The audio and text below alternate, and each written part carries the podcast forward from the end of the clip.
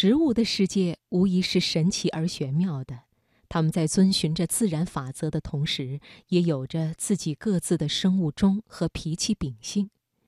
今晚的读心灵，请你听林清玄的文章《紫茉莉》。心灵不再孤单，因为你我分享。读心灵。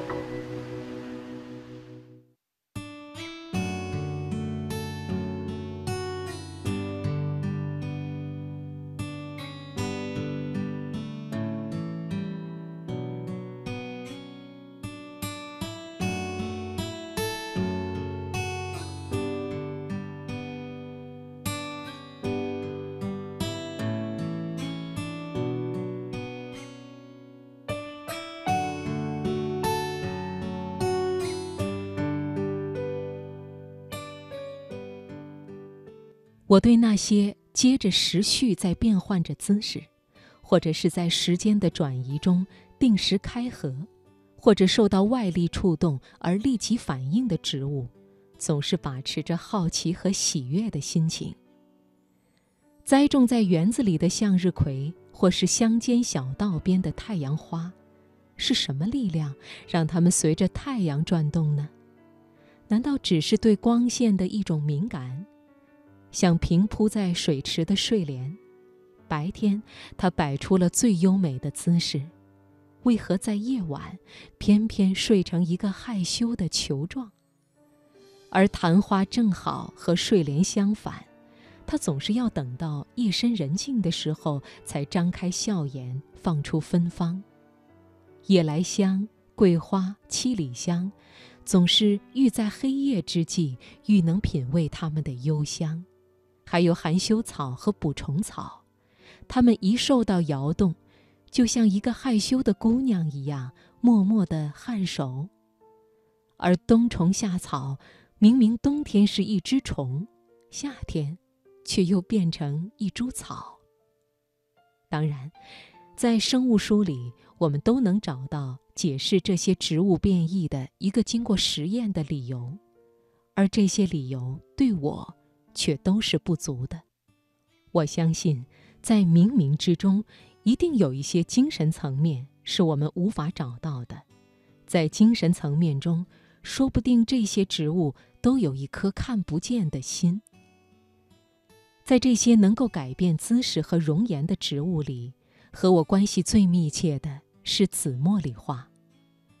我童年的家后面有一大片未经人工垦植的土地。那里经常开着美丽的花朵，有幸运草的黄色或红色小花，有银合欢黄或白的圆形花，有各种颜色的牵牛花。秋天一到，还开满了随风摇曳的芦苇花。就在这些各种形色的花朵中，到处都夹杂着紫色的小茉莉花。紫茉莉。是乡间最平凡的野花，它们整片整片地丛生着，貌不惊人，在万绿中却别有一番姿色。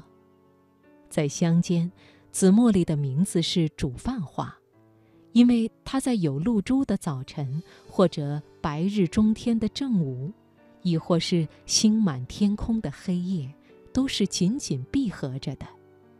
只在一段短短的时间开放，那就是黄昏夕阳将下的时候。当农家结束了一天的劳作，炊烟袅袅升起的时候，紫茉莉才像突然疏解了满怀心事，快乐地开放出来。那时，每一个农家妇女都在这个时间下厨做饭，所以它被称为煮饭花。这种一两年或多年生的草本植物，生命力非常强盛。如果在野地里种一株紫茉莉，隔一年满地便都是紫茉莉花了。另外，它的花期也很长，从春天开始一直开到秋天。因此，一株紫茉莉一年可以开多少花，是任何人都数不清的。但可惜的是，它一天只会在黄昏的时候盛开，但这也正是它最令人喜爱的地方。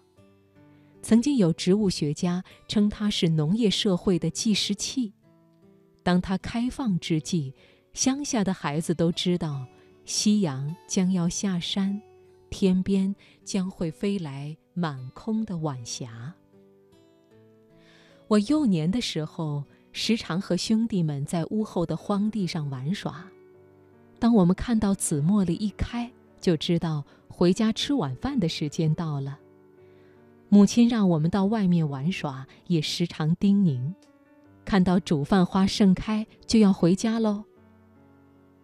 我们遵守着母亲的话，经常每天看紫茉莉开花，才踩着夕阳下的小路回家。巧的是，我们回到家，天就黑了。小时候的我总是弄不懂，紫茉莉为什么一定要选在黄昏开。有很多次，我静静地坐着，看满地含苞待放的紫茉莉，看它如何慢慢地撑开花瓣，出来看夕阳的景色。我也曾问过母亲，她说。煮饭花是一个贪玩的孩子，玩到黑夜迷了路变成的。他要告诉你们这些野孩子，不要玩到天黑才回家。母亲的话很美，但是我不相信。我总认为紫茉莉一定和人一样是喜欢美景的。在人世间，又有什么比黄昏的景色更美好的景致呢？因此，他选择了黄昏。紫茉莉是我童年里很重要的一种花卉，因此我在花盆里种了一棵。它长得很好，只可惜在都市里，它恐怕因为看不见田野上黄昏的美景，几乎整日都开放着。在我盆里的紫茉莉。大概经过都市喧嚣的无情洗礼，已经忘记了他的祖先对黄昏彩霞最好的选择了。我每天看到自己种植的紫茉莉，都会无奈地想着：不仅是都市的人们容易遗失自己的心，连植物的心，也在不知不觉中迷失了。